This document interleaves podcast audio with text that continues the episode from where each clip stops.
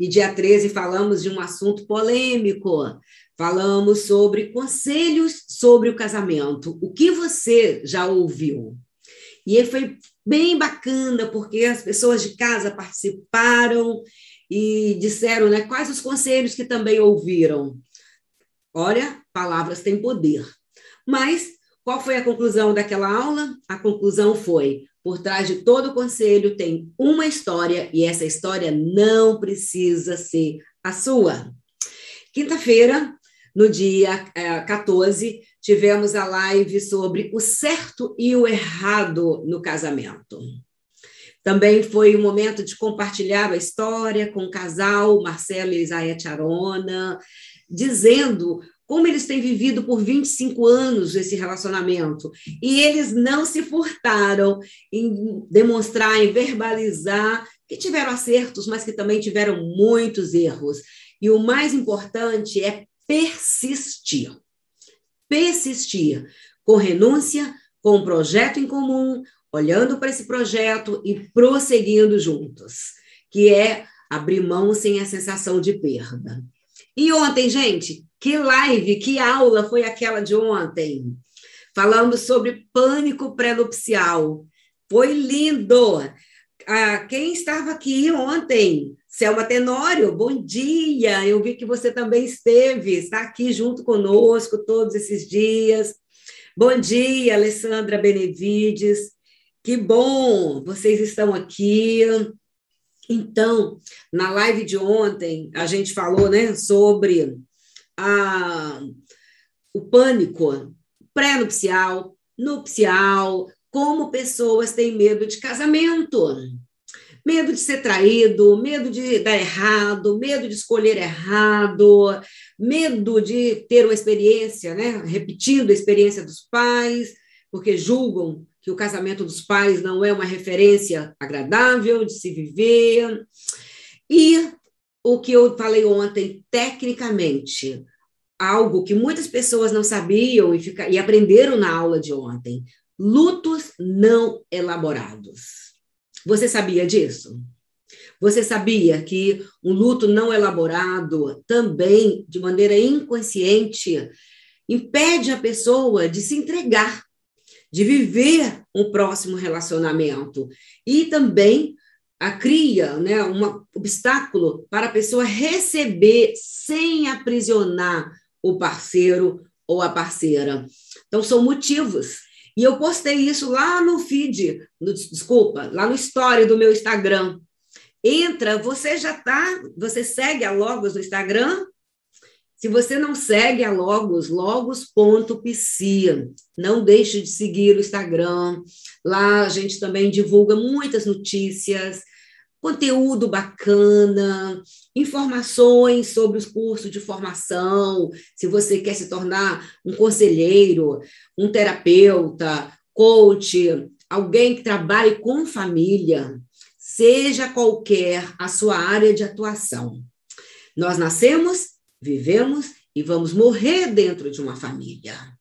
Então, a teoria sistêmica, ela é base para qualquer profissional qualquer profissional que trabalha com pessoas, seja na área jurídica, na área educacional, seja na área de saúde, seja na área eclesiástica, nas igrejas, qualquer área que você estiver atuando, você trabalha com pessoas, você tem histórias de famílias, você tem traumas de famílias, você tem sintomas de questões não elaboradas nas histórias de vida familiar.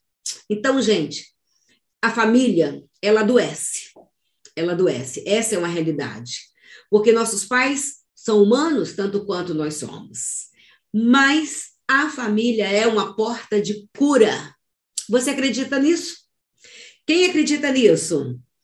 Bom dia! Aqui, olha, no YouTube, várias pessoas dizendo: Eu estive, eu estive, Roseli de Jesus, olha, está aqui conosco. Gilmar Pereira estava ontem também, várias pessoas. Luci Pimenta, um abraço. A Lia, a Shirley, várias pessoas que estão conosco nesses todas essas, aulas. E você, e a pergunta que eu fiz? acabei de fazer uma pergunta. Você acredita ah, na cura? Que a família também é uma porta de cura? O que, que você acha? Sim ou não? Sim ou não? Sim, Alex, estou vendo você aqui, Alex Alves. Também esteve conosco esses dias e está hoje aqui. E aí, a Francesca está dizendo: sim, eu acredito. Eu acredito. Alessandra dizendo: sim, eu acredito. A Nil, bom dia, Nil. A Shirley dizendo, Shirley Pereira, eu acredito. Quem mais acredita que a, a família é uma porta de cura? Porque às vezes a pessoa que tem algum problema ou alguma pendência, principalmente alguma mágoa na família, ela quer ficar longe da família, ela quer sumir da família. E eu estou dizendo o contrário. Se você quer se curar, se curar de questões comportamentais, de relacionamentos, de dificuldade de prosseguir e progredir na, na, na profissão, nas finanças, volte para casa. Volte para a família. Porque a reconciliação com a família vai te trazer cura. A Kátia Gonçalves disse sim, Ingrid também acredita, Amélia também acredita. Então, que bacana. Várias pessoas, a Cristina está dizendo assim: família é a doença e também é o antídoto. É o antídoto. Gostei disso, gente. Gostei disso, Cristina. Porque eu estou afirmando, né, que através da reconciliação com a família, você vai ter a cura. E nós estamos falando, né, nessa jornada de relacionamento a dois, de casamento. Hoje nós vamos falar sobre a difícil tarefa de fazer a lista de casamento. Na segunda-feira, segunda-feira, meio-dia, anota, é, coloca aí o sininho né, para te despertar. Vai ser uma live rápida, bombástica, sobre como eliminar os erros da escolha de um parceiro. E depois que escolheu, como elaborar a escolha feita porque a escolha é uma responsabilidade para cada um que escolheu. E trazer a consciência, a escolha do parceiro, a escolha do cônjuge, vai te ajudar a se reposicionar e a se responsabilizar por essa escolha. Tudo isso nós vamos falar lá na segunda-feira, meio-dia. E, como sempre, também vai ter um exercício bacana na segunda-feira. Gente, a jornada são seis aulas. E a aula mais importante, a mais importante de todas, quarta-feira, dia 20, 20 horas. Quarta-feira, só você decorar. 20, 20. Dia 20, às 20 horas. Então, é, na quarta-feira, dia 20, às 20 horas, vai ser a aula mais importante nós vamos conversar. Casar pode dar certo. Sabe por quê? Sabe por quê que casar pode dar certo? Porque casamento não é para os fracos. Forte, né? Forte. Então, eu te espero em todas essas aulas. Essas aulas não estão disponíveis, gravadas no YouTube. Só quem fez a inscrição vai receber o link de acesso a essas aulas. Então, hoje, logo quando terminarmos a aula de hoje, vocês vão receber o link da aula 1, da aula 2, da aula 3 e da aula 4. Então, se você faltou alguma, você vai poder né, maratonar esse final de semana, todas essas quatro aulas, e ficar aquecido para a aula de segunda-feira, às 12 horas, e para a aula de quarta-feira, dia 20, às 20 horas. Então, não esqueça de fazer a inscrição no meu canal do YouTube e também fazer a inscrição no grupo de WhatsApp. Ah, mas como é que eu faço a inscrição nesse grupo de WhatsApp? Vai lá no Instagram, no Instagram, Instagram logos.psia. E aí você vai na bio do Instagram e faz a sua inscrição na jornada. Ao fazer a inscrição na jornada, você vai ter né, a continuidade da inscrição e vai perguntar, e vai te jogar, vai te lançar para o grupo de WhatsApp. Esse grupo de WhatsApp, ele vai é temporário, você vai ficar conosco por um tempo, você, que nós vamos continuar mandando material. Então, enquanto tiver material, você fica conosco e depois ele vai ser desativado. Mas, bem-vindo a Logos. Bem-vindo a Logos. Gente, tem gente nova por aqui, deixa eu me apresentar. Eu sou Marisete Rodrigues, eu sou psicóloga e sou especialista em terapia de família e de casal. Há mais de 20 anos, ah, eu tive né, a idealização e a ideia divina de montar a Logos. Logos é o Instituto de Terapia e de Estudo da Família. Na Logos, nós já formamos muitos terapeutas de família, muitos, muitos, muitos. Muitos terapeutas para atender indivíduos, para atender casais e para atender família. Siga a Logos na rede social. Olhe, no YouTube tem uns é, vídeos bacanas sobre terapia de família com criança, técnicas, muitas técnicas, que são ferramentas para você usar no seu trabalho. Ok? Então, Sandra Azevedo, bom dia, tá bom, olha, ainda recebendo parabéns pelo dia do mestre, né, que foi ontem, o dia do professor, obrigada, Sandra, recebi vários recadinhos tão carinhosos, muito gostosos de ler. Sabe aquela mensagem que nos mostra que estamos no caminho certo? E eu agradeço, agradeço você, porque você participa comigo e me dá a oportunidade para eu cumprir o meu propósito de vida. Fazer o que eu faço, eu amo. E para mim é um chamado um chamado que eu estou atendendo com toda humildade, com toda dependência divina para fazer o meu melhor. Então, muito obrigada. E vocês, tem várias pessoas aqui no Instagram, então eu queria que você migrasse lá para o YouTube, porque no YouTube você vai poder ver a tela maior, você vai poder também acompanhar uma convidada especial que temos hoje para falarmos sobre a lista de convidados.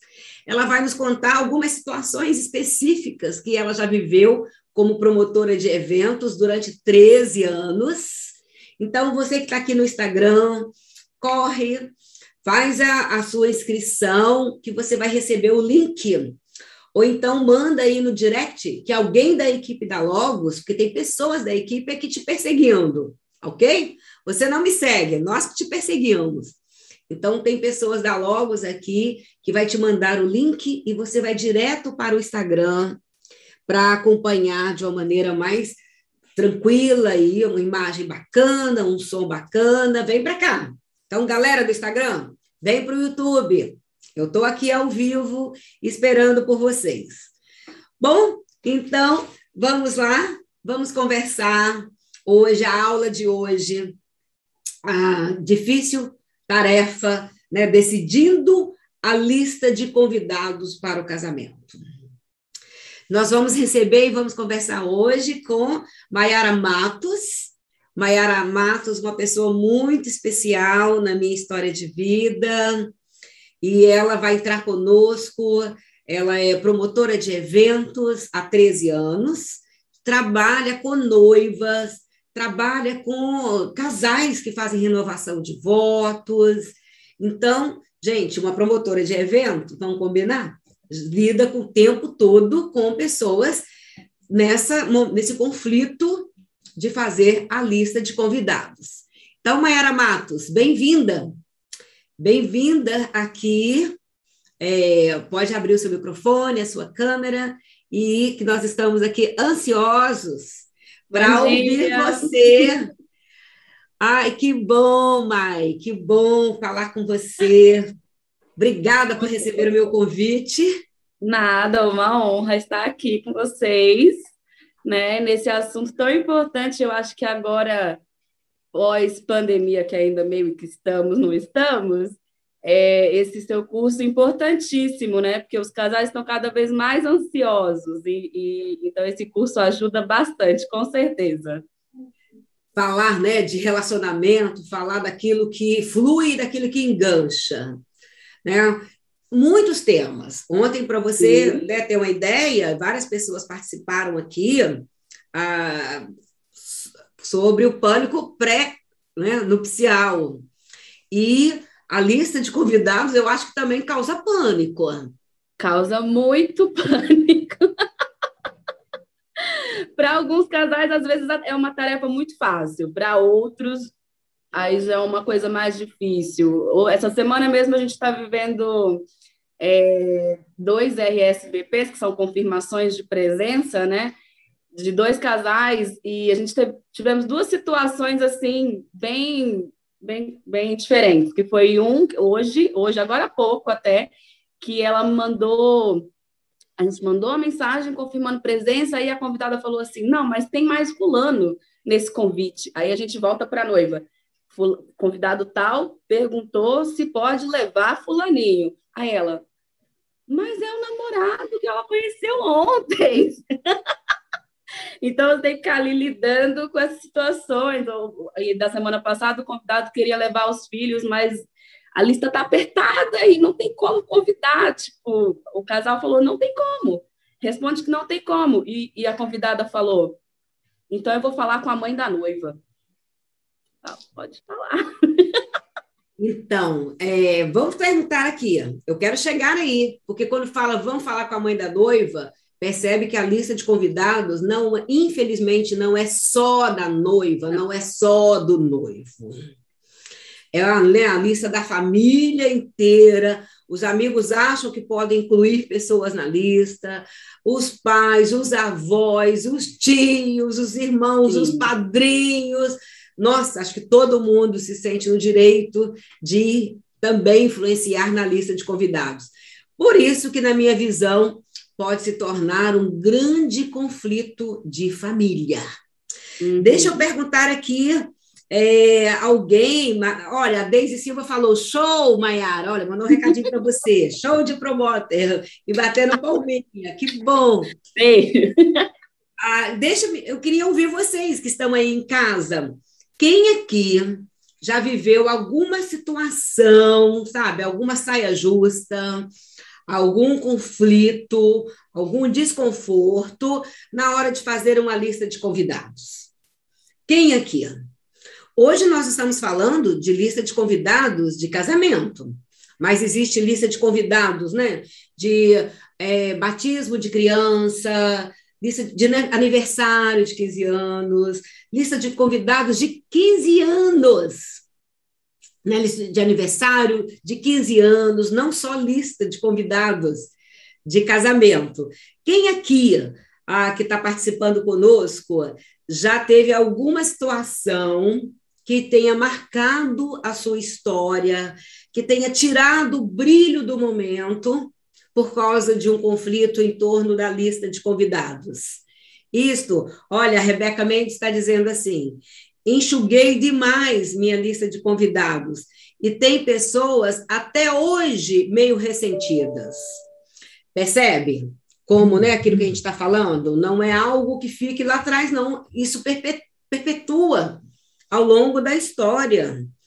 É, a Carol Augusto está dizendo assim: no meu casamento foi tenso demais fazer a lista de convidados. A Adriana Oliveira está dizendo assim: trabalho com casamento, e a lista que ia ter problemas com parentes, viajamos e ficamos em paz. Ok, foi uma saída, né? Foi uma, uma, uma saída pela tangente. Com certeza. É uma maneira de resolver. A Viviana está dizendo assim: preferi não fazer a festa pois sabia que ia ter problemas com parentes. Gente, olha que sério! A lista de convidados mandando, determinando se vai ter festa, se não vai. como vai ser a festa, como não vai ser, tirando a autonomia. Meus cunhados estão aborrecidos até hoje por não convidarmos a família da esposa deles. Nossa. Lembra que eu falei que isso perpassa o tempo? Que de repente diz assim: ah, é um conflito na hora de fazer. Não. Porque o registro fica uma marca de conflito familiar, de conflito social. A outra, a Alessandra Benevi dizendo: a minha paciente ficou magoada porque o noivo falou que teria direito a convidar mais pessoas porque ele quem estava pagando. Isso Uau. acontece muito. Uau! A Beth Amaral, na hora de entregar o convite para uma prima do meu marido, ela falou: Mas eu tenho um congresso nesse dia. Quer dizer, olha a dor, porque né, para a pessoa que está convidando, é o meu evento, é, é o meu casamento, a minha celebração. E aí eu ouvi uma desta. Eu tenho problemas até hoje esse até hoje, Mayara, eu imagino que são pessoas que são casadas já há um bom tempo. Há né? anos. Há anos. Eu tenho problemas até hoje de pessoas que ficaram magoadas por conta de não convidar parentes distantes. Isso aí. É, já fui decorada, já fui decoradora, no, e noivas já pensou em desistir por causa da lista. Então, eu não tinha ideia como esse tema, quando, né? Não foi fácil é, eu organizar os temas para a nossa jornada, mas eu não tinha ideia como esse tema lista de convidados é importante. É importante. Importantíssimo, eu diria, viu? Ele determina, eu acho que ele determina, por exemplo, é, normalmente a gente começa né, do, do ponto se sua festa vai ser pequena ou se sua festa vai ser um festão, porque justamente o que vai determinar é a sua lista de convidados. Se você consegue reduzir até 100 convidados, você consegue fazer o que a gente chama de mini wedding, né? Ou até mesmo menos que isso e fazer, e agora está mais que na moda, casamentos cada vez menores. Mas se você vê que a sua lista de convidados tem muito mais que 100 pessoas, não adianta, já virou um festão. Então, a lista de convidados determina o tamanho da sua festa, o tamanho do seu gasto, o tamanho de tudo, sabe? É importantíssimo, com certeza. É, então a influência da lista de convidados, mas é, aí, Mayara, vem uma situação que eu queria que você compartilhasse, né, da sua experiência. Na sua visão, olha a pergunta que eu vou fazer, que eu acho que é muito forte. Por que alguns casais se preocupam mais com a festa do que com o próprio relacionamento? Que, que você já viu sobre isso? Isso faz sentido? Ou é algo, de repente, né, eu, como psicóloga, como terapeuta de relacionamento, então eu puxo sardinha para o meu lado. Eu vou dizer para o casal de noivos: olha, é melhor você gastar dinheiro fazendo terapia de noivos. Eu concordo. Do que, né, do que é, colocar esse investimento numa festa é importante, mas então, eu tô, eu, minha tendência é dizer que o relacionamento é mais importante. Mas você, como uma promotora de eventos, como é que você vê isso? Não, eu acho, eu concordo completamente, e apesar de ser o meu ganha-pão, né? Se as pessoas não casarem, não fizerem uma festa, eu não ganho.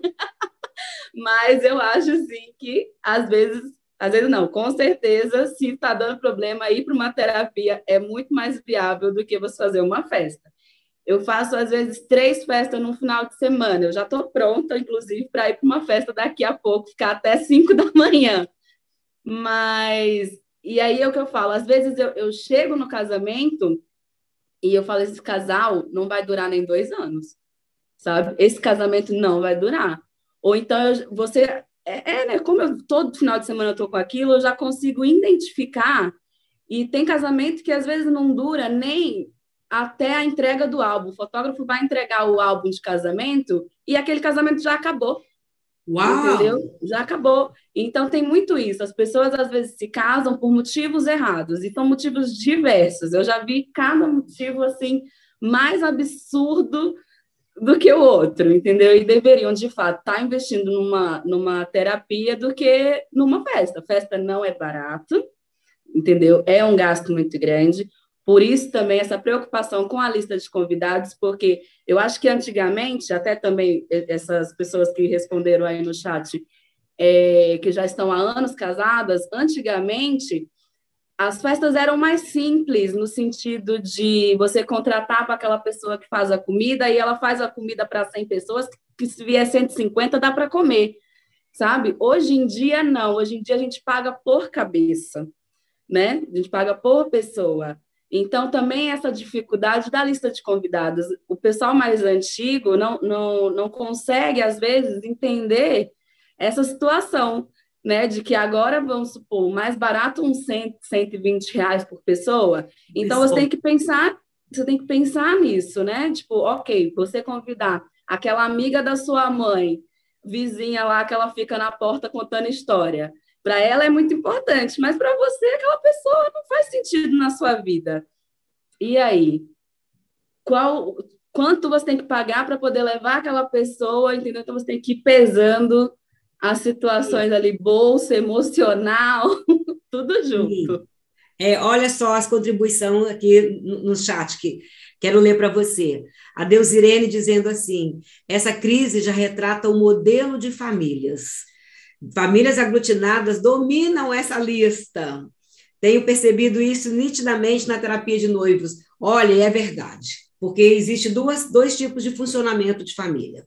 Existe aquelas famílias que ela acabou de citar, que são as famílias aglutinadas. O lema da família aglutinada é todos por um e um por todos.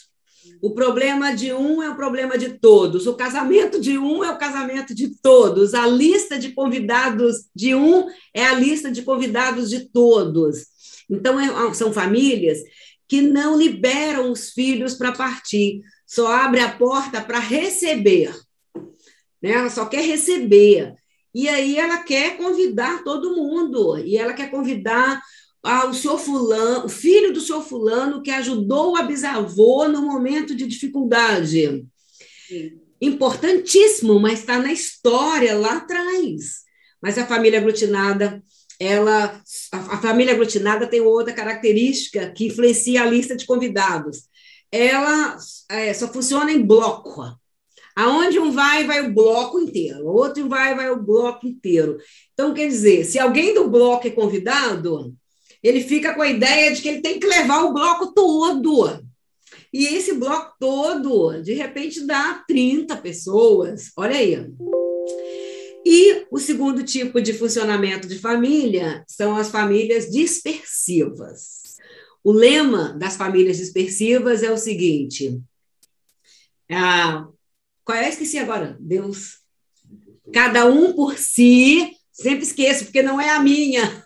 Porque não é a minha. A minha é aglutinada, então eu lembro dela do lema da aglutinada rapidinho. A, o lema da dispersiva é cada um por si, Deus por todos. Cada um no seu quadrado.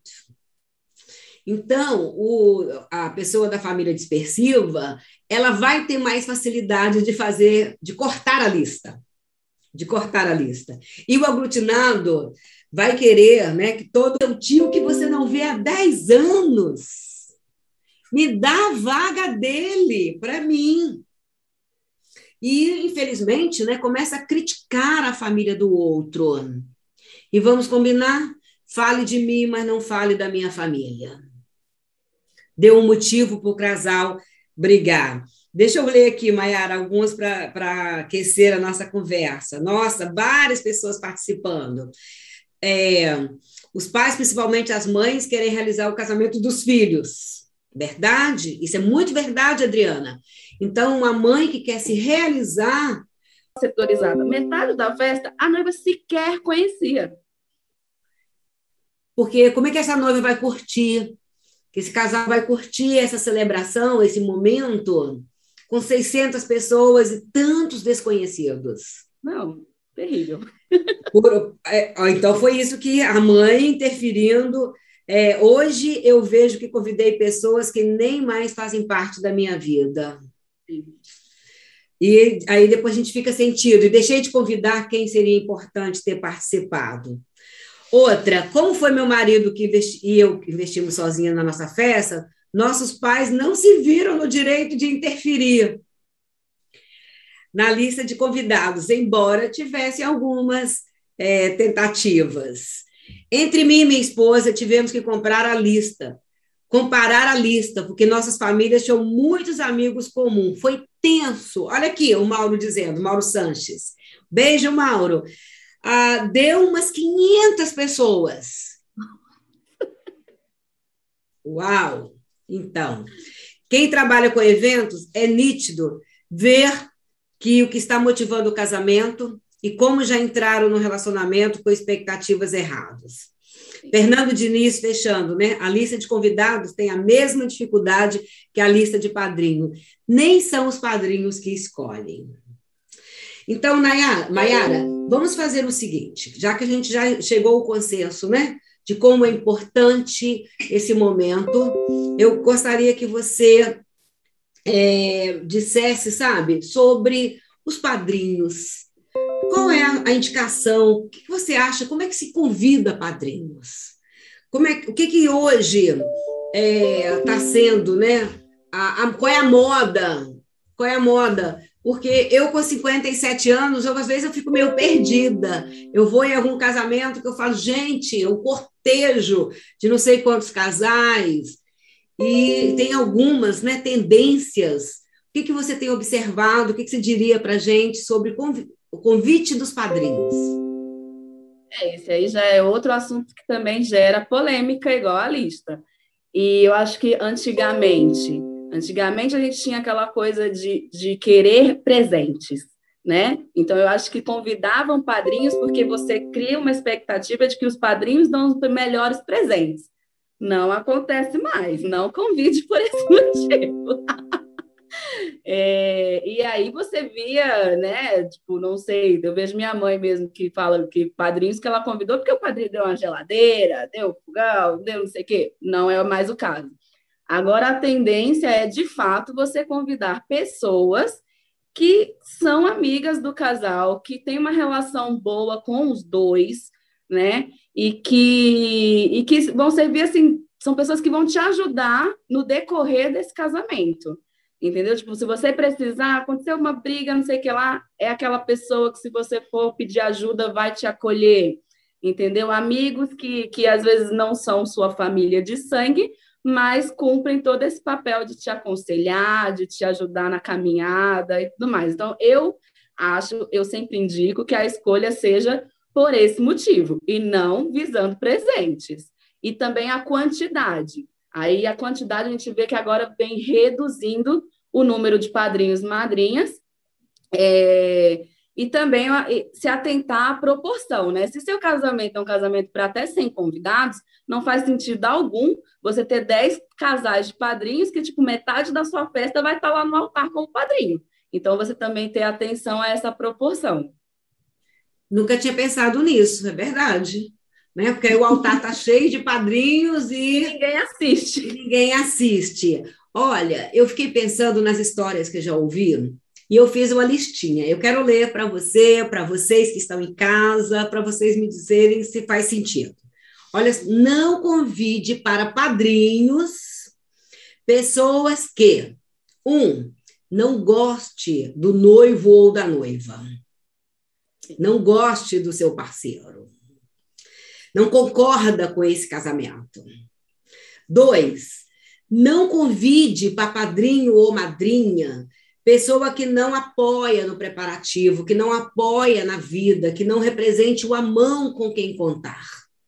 Que você acabou de falar aqui agora.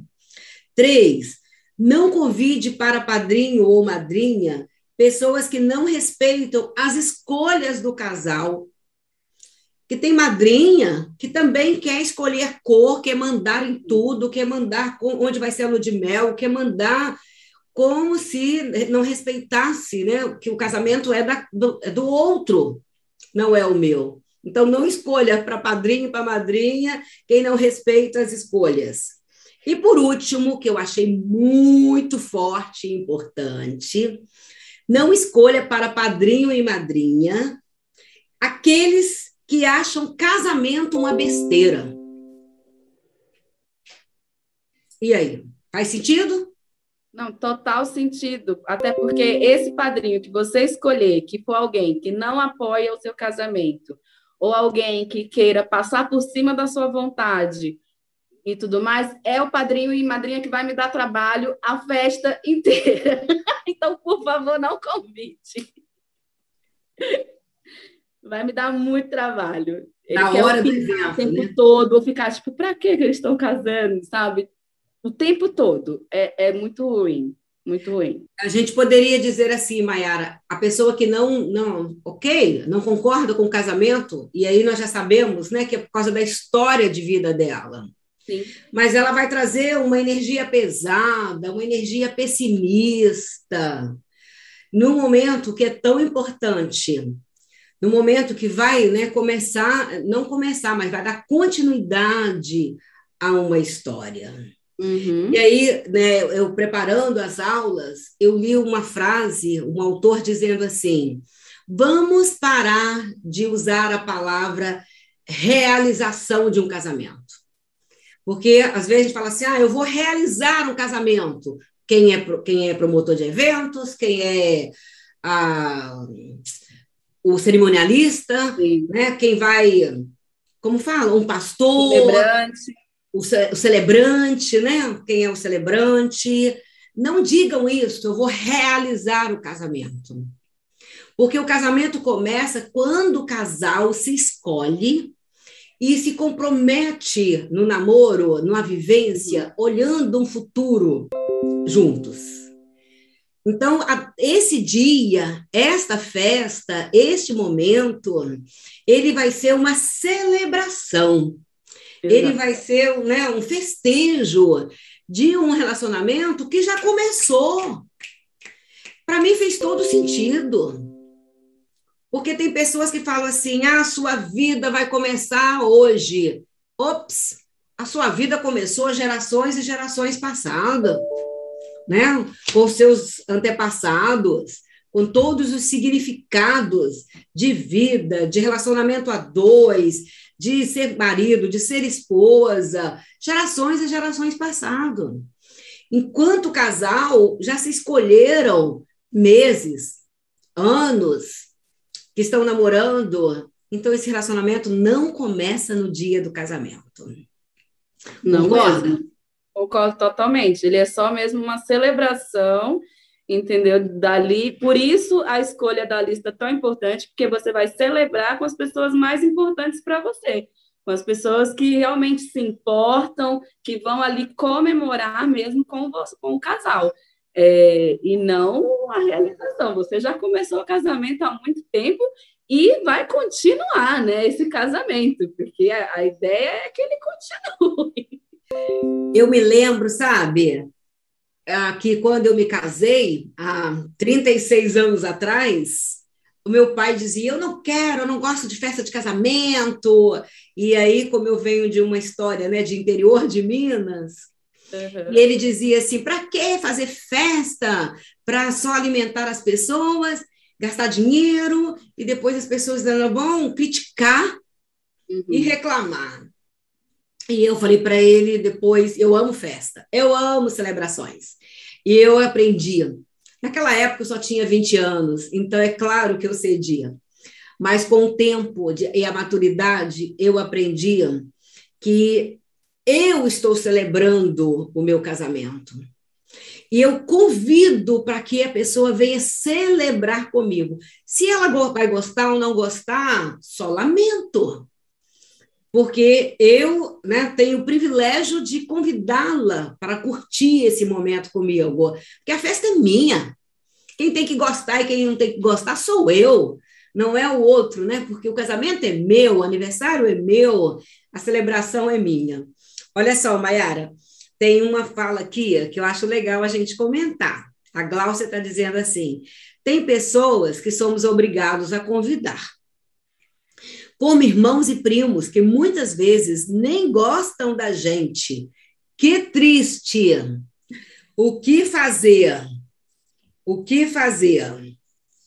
É, aí a gente entra naquele, assim, existe uma listinha, né, que eu acho que depois você até passa para todo mundo, existe uma listinha que nós usamos para saber se devemos convidar ou não. Porque primeiro você faz uma lista geral, todo mundo que você acha que deve convidar. E aí depois você vai pesando ali, tipo, é da família? Sim. Você conversa com essa pessoa? Raramente. Se você não convidar, vai dar muito problema? Sim. Não, espera aí, Maia. Né? Coisas do tipo. Espera aí, volta aí. Isso me interessou. Espera aí, deixa eu arrumar aqui na cabeça. Nossa, amei isso. Você está me falando que são critérios que a pessoa né, vai usar para fazer a lista dela. Sim, então, gente, olha só, preste atenção nos critérios que a Mayara vai nos ensinar, mas nós vamos mandar ainda no grupo de WhatsApp, arrumadinho, isto para você poder né, imprimir e fazer. Vamos lá, Mayara, porque isso é importante, vai ajudar a pessoa que se sente obrigada a convidar alguns e que se ressente de não ter convidado outros. Vamos lá, número um. É, às é vezes, às vezes até, né, tipo, você, sua mãe fica assim, ah, você tem que convidar, e aí você senta com ela com essa listinha e fala que, mãe, peraí, vê aqui comigo essa lista. Aí vamos supor, Sara, Sara, é sua parente? Sim. Você conversou com a Sara nos últimos dias? Não. Se você não convidar a Sara, vai dar problema com alguém? Nem tanto. Então não convida. Entendeu? E se vai dar problema, com quem que vai dar problema? Dá para ser conversado? Não dá? E aí você vai analisando cada convidado para você conseguir cortar aquela lista, entendeu? Porque às vezes pode até ser parente, mas não necessariamente você tem contato. Não é porque você foi na infância, brincou com aquela prima, hoje em dia, com 20, 30 anos, você não tem mais contato com ela, você não precisa mais. Entendeu? Então, essa lista meio que vai ajudando a você ter mais controle de como cortar ou não alguém. Sim, sim, sim. Então, a gente vai mandar essa listinha. E aí eu quero é, endossar o seguinte: que aí vai definir o que vai realmente tranquilizar, tranquilizar a pessoa que vai fazer a lista de convidados, é o nível de diferenciação com a família de origem. Sim. Porque uma pessoa embolada com a família de origem, ela não tem autonomia, porque não tem jeito, tudo vai ter ganhos e perdas. Nós vamos ter pessoas que vão se sentir felizes e privilegiadas por terem sido convidadas, e vamos ter pessoas que vão se sentir desvalorizadas, né, não incluídas, que de repente nem valoriza estar lá, mas só pela sensação de ter sido incluído. Então não tem por onde é, a gente correr. Vai ter alegria e vai ter também frustração. Mas o nível de diferenciação com a família de origem é que dá autonomia para fazer essa lista e pagar o preço, né, do retorno que vai vir após essa lista. E aí, vamos combinar? Se a gente também não for convidado, não vão ficar chateados, né? Exatamente.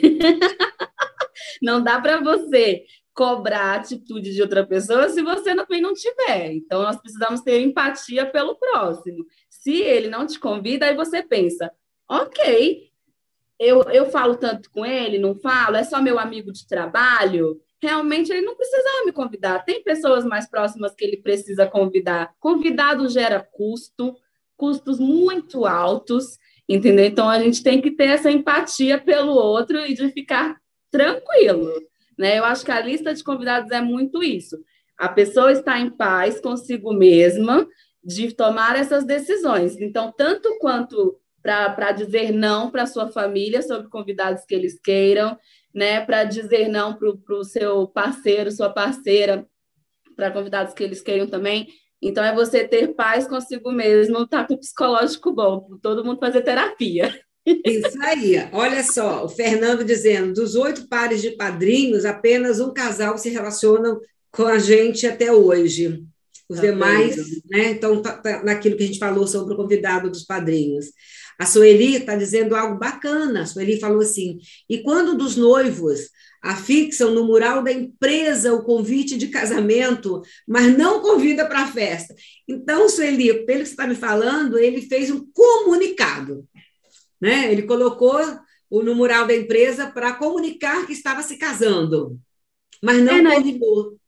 É que às vezes, agora na pandemia também a gente teve muito isso. Antigamente os casamentos eram assim e, e deu uma voltada né, nesse quesito, que é você comunicar que você vai ter a cerimônia. E aí a cerimônia normalmente numa igreja, em alguma coisa assim, a parte do que seria a recepção.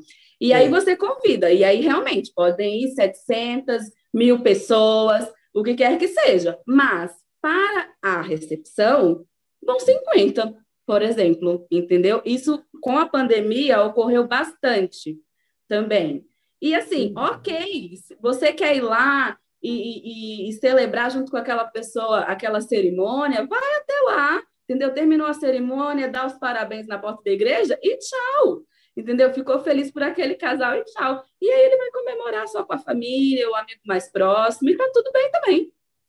Olha que bacana a Marisa falando aqui com a gente. Gostei, ela falou assim: olha, que antigamente os convites vinham com a frase enlace de casamento, enlace, até a palavra, né?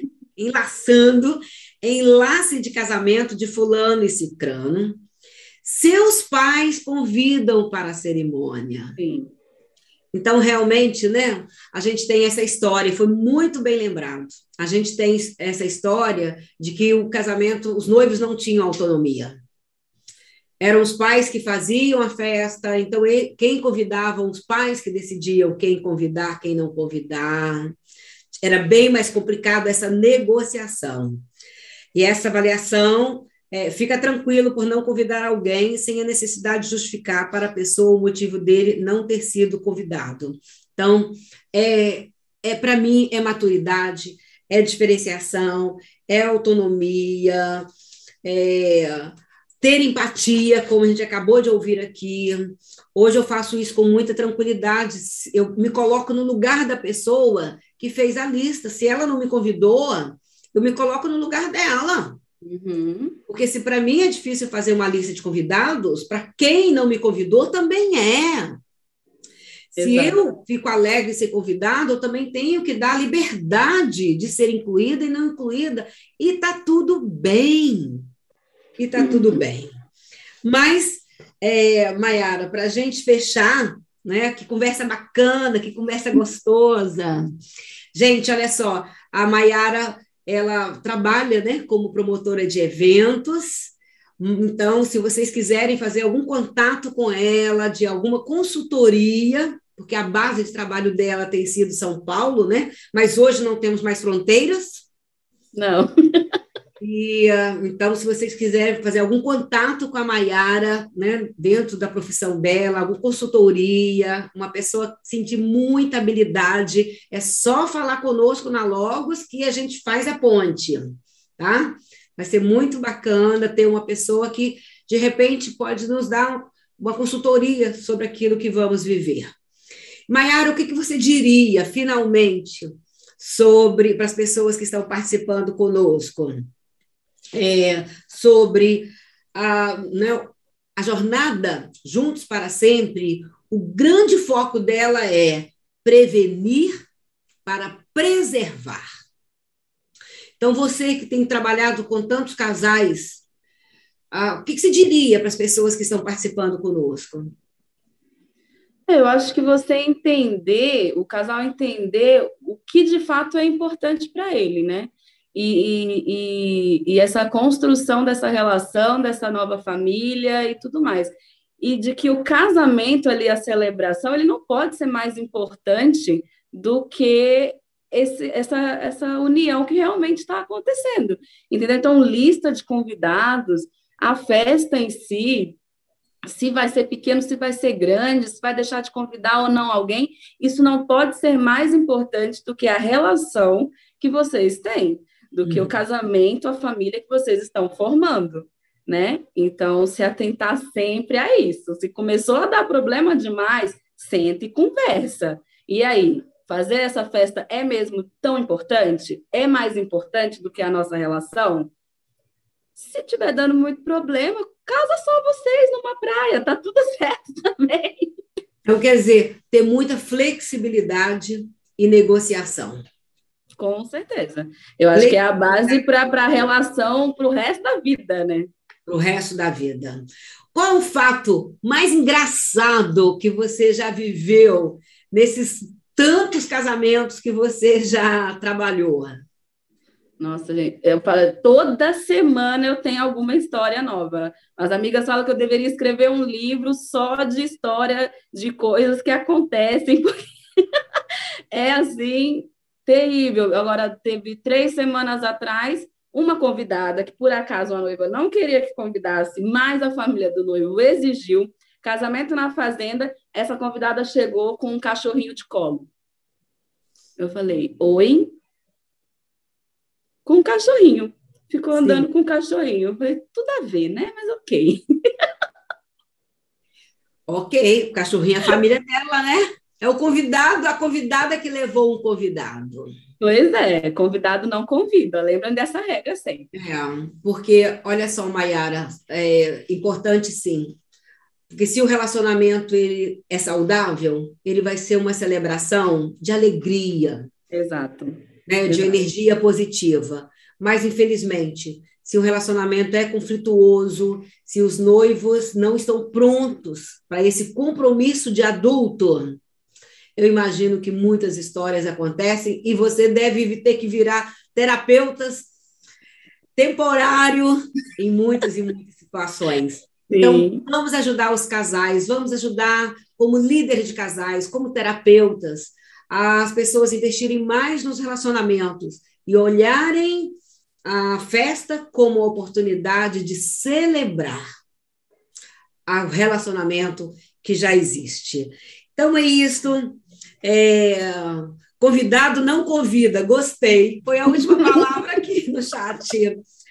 Muito obrigada, gente. Que bom Juliana Albertina, quanto aprendizado para a prevenção e preservação do casamento.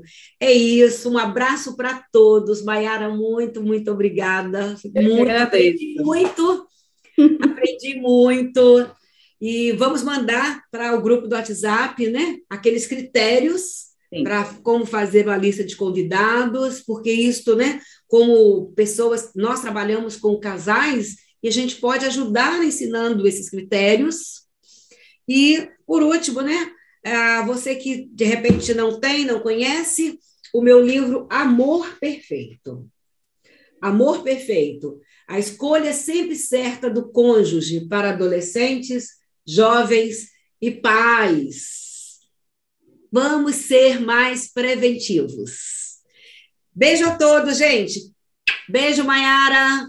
E segunda-feira, às 12 horas, estaremos juntos. Obrigada, gente. Beijo, Mai. Bom trabalho. Obrigada.